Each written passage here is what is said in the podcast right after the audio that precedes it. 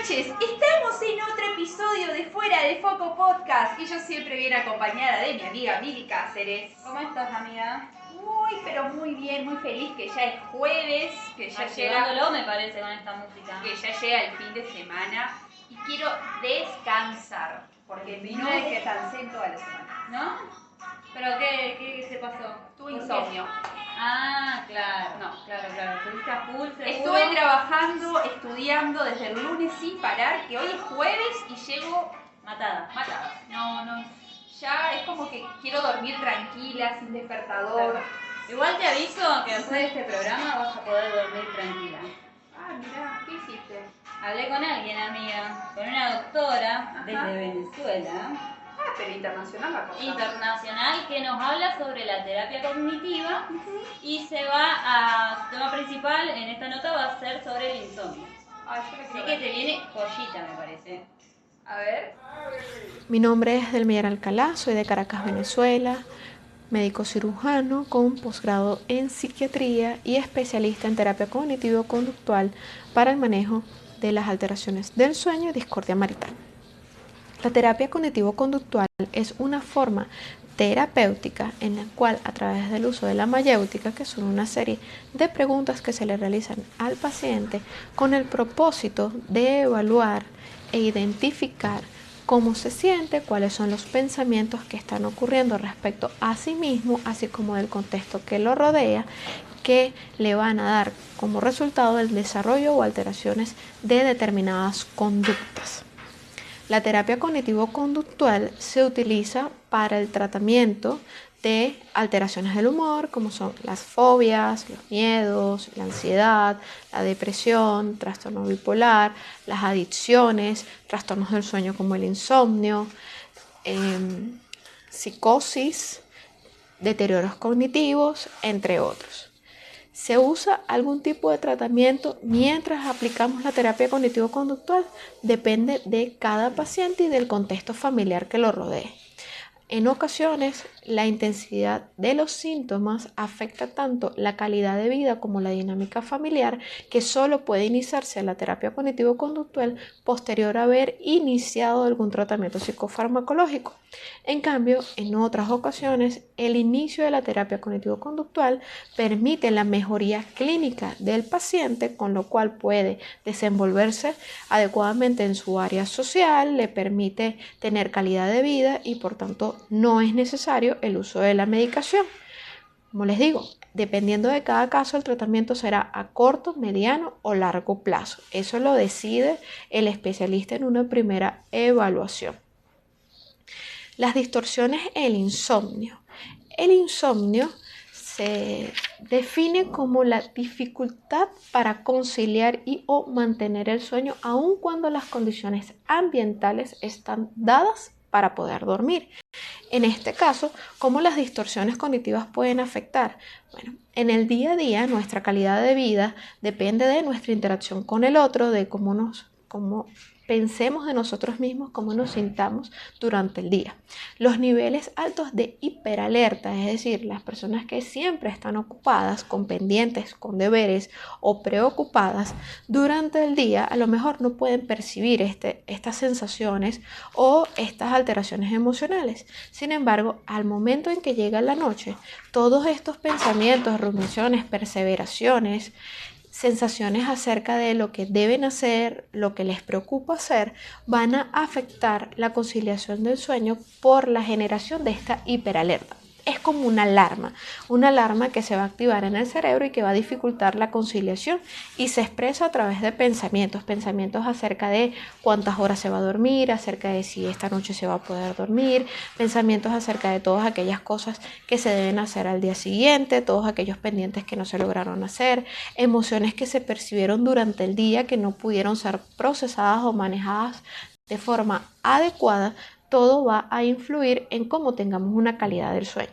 A veces hay personas que logran conciliar el sueño, pero estas emociones se van a expresar de una u otra manera, que pueden ser incluso a través de pesadillas y van a alterar el mantenimiento del sueño, teniendo múltiples despertares en algunos casos o despertares sin haber tenido pesadillas, pero sí con sensaciones físicas como palpitaciones o taquicardia, sensación de ahogo, dificultad para respirar y luego viene otra vez una dificultad para nuevamente conciliar el sueño. Estas distorsiones van a depender de cómo interpretemos nuestro, miedo, nuestro medio ambiente, cómo inferimos todas las situaciones en las que estamos involucrados cómo resolvemos o no todas estas situaciones van a afectar la calidad de vida y por tanto van a afectar la calidad del sueño. ¿Cómo se trata todas estas todos estos pensamientos y cómo se tratan todas estas emociones. Bueno, en una consulta de sueño lo que primero vamos a hacer es abrir una historia clínica. ¿En qué consiste? Tenemos que saber quién es el paciente, a qué se dedica, cuáles son sus horarios, sus horarios diurnos, sus horarios nocturnos, su estilo de alimentación, cómo generalmente se desenvuelve en el desarrollo de los problemas o cómo se percibe a sí mismo cuando el entorno es conflictivo, si, hace, si se hace cargo y confronta o si por el contrario evade. Los horarios para dormir, cómo empieza su rutina del sueño, a qué hora, en qué condiciones, si el inicio de los síntomas del insomnio de cuánto tiempo es, cómo fueron progresivamente sumándose, cómo fueron las emociones arraigadas a ellos. A veces hay pacientes que nos indican que no sienten nada, que no tienen ninguna emoción, pero los pensamientos nos dan a lugar a interpretar y a definirles a ellos también que hay emociones que están ahí que no están siendo manejadas de forma adecuada. Evaluamos también si hay enfermedades preexistentes, porque por ejemplo el hipotiroidismo o el hipertiroidismo, en general las enfermedades metabólicas e incluso la diabetes, la hipertensión arterial, pueden afectar la calidad del sueño y la manera en que el paciente interpreta también todas estas enfermedades van a afectar la forma en que va a conciliar el sueño o cómo mantiene el sueño. Se evalúa además qué ha hecho a partir del inicio de los síntomas, si ha hecho uso de algún tipo de medicación, quién se le indicó, por cuánto tiempo la tomó, si hubo mejoría a partir del uso de la medicación, si la dejó de tomar, cuánto tiempo a lo mejor duró esta mejoría o cuándo vuelve a reincidir la sintomatología. Todo esto es una primera consulta. A partir de esa primera consulta, entonces uno hace un esquema terapéutico en base a los rasgos de personalidad también, el estilo de crianza y el tipo de trabajo de cómo van a ser estos horarios, cómo va a ser este tipo de terapia. La terapia cognitivo-conductual para el sueño no va sola. Debe ir con higiene del sueño, los cuales son las pautas que realizamos para tener una rutina saludable en pro del buen dormir y del descansar, así como una psicoeducación. ¿A qué me refiero? Si yo le digo todas las pautas de qué es lo que deben hacer, la psicoeducación es por qué y para qué deben hacer. De esa forma la persona puede interpretar e introyectar, dependiendo de su estilo de vida y sus rutinas, lo que debe y cómo, cuándo por qué y para qué hacerlo. Es mucho más eficiente, es más efectivo y tiene efectos a largo plazo en el no desarrollo nuevamente de la sintomatología, tanto emocional como cognitiva, que me pueden dar a lugar el insomnio. Algunos consejos de sueño. Dependiendo de su uso horario, lo inicial es levantarse siempre a la misma hora o de forma regular a la misma hora. Es decir, si usted entra al trabajo a las 8 de la mañana, usted evalúe cuáles son sus rutinas al despertarse, si le toma más o menos tiempo, cuánto tiempo le dedica a su aseo personal, que debe desayunar, que debe acomodar las cosas. Entonces, a partir de eso, coloca un horario para despertar, coloca el despertador. Evitar hacer el snooze. El snooze es postergar la alarma para la cual nos despertamos. ¿Por qué debe evitar el snooze? Porque a pesar de que usted diga, bueno, dormí 15 minutos más y me agradó, los efectos van a tener después, a lo largo del día, puede hacer un efecto rebote de mayor cansancio, de mayor fatiga. Cuando usted hace el snooze, lo que hace es cortar el ciclo del sueño e intentar empezar otro o intentar mantener el que ya estaba. Esto su cerebro le genera incluso como una discordia, es como una disyuntiva acerca de, bueno, estamos dormidos, estamos despiertos, ¿qué es lo que va a ocurrir? Entonces lo mejor es evitar hacer el snooze. Levantarse, cambiarse la ropa, abrir las ventanas, la exposición a la luz solar le permite establecer y mantener un ciclo circadiano de sueño-vigilia. Eso le dice su cerebro, bueno, es momento de despertar, es momento de resolver los problemas, es momento de realizar las actividades que queremos. No olvidarnos de aquello también de lo que deseamos hacer, aparte de lo que queremos y debemos hacer. ¿Ok? Y ir al trabajo, hacer nuestras rutinas, tomar tiempos de descanso en, nuestra área laboral, porque si tenemos mucha estimulación cognitiva, nuestro cerebro queda como en un tren andando. Que si usted no hace a lo largo de la tarde técnicas para relajación, relajación cognitiva, tipos de, de desvinculación del estrés intelectual, entonces esa carga viene, se junta con la emocional de aquello de que de lo que le preocupa, de lo que debe hacer, y entonces le va a alterar el sueño. Si en cambio en el horario de la tarde tiene actividades más relajantes, menos intelectuales, esto le va a permitir una mejor conciliación. Evitar el uso de la cafeína después del mediodía.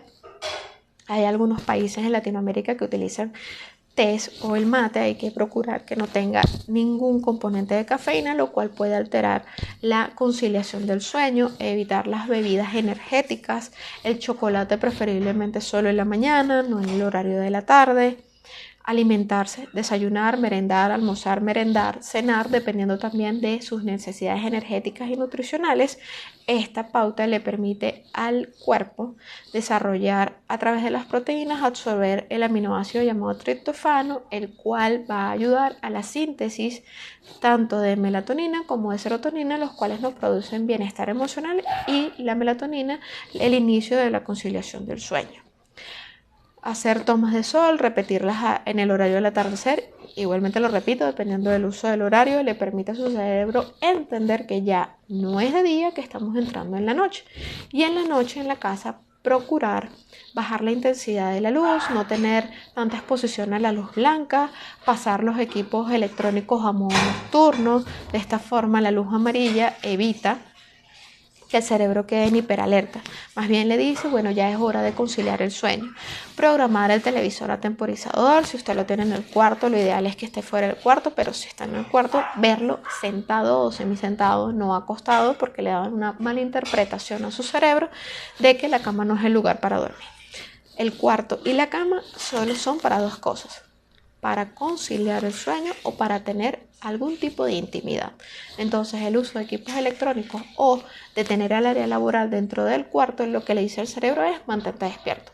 Sacar todo lo que sea del trabajo del cuarto para otra área, delimitar los espacios permite promover el sueño. Y por supuesto siempre es recomendable que usted elabore cómo se sintió, qué hizo, que pensó, que le preocupa y ocuparse en horarios diurnos y no dejar eso para resolverlo con la almohada. Merecen dormir, es bueno tener una rutina de sueño. Muchas gracias. Sí, Brena, ¿anotaste todo lo que dijo la doctora? Estaba anotando todo. Es súper interesante el tema del sueño. Así que yo creo que no voy a tener nunca más insomnio después de este programa. Y no, amiga, con todo lo que sabe esta genia, seguro que te viene bárbaro y vas a poder descansar. Es más, hasta te apagué la música para ya ir relajándonos. Ir bajando. Ir bajando los niveles Ahí está. y poder ir descansando. Bueno, vamos a agradecerla porque imagínate que ella desde Venezuela nos dio una nota. Nosotros estamos en Argentina, Santa Fe Capital. Así es, no, le agradecemos un montón a ella, una copada que se sumó afuera de Coco Podcast. Y bueno, le vamos a decir a todos los que están del otro lado que nos sigan en nuestras distintas plataformas, YouTube, Spotify, TikTok e Instagram. A todos lados nos encontramos. En Fuera de Foco Podcast. Buen fin de... Adiós.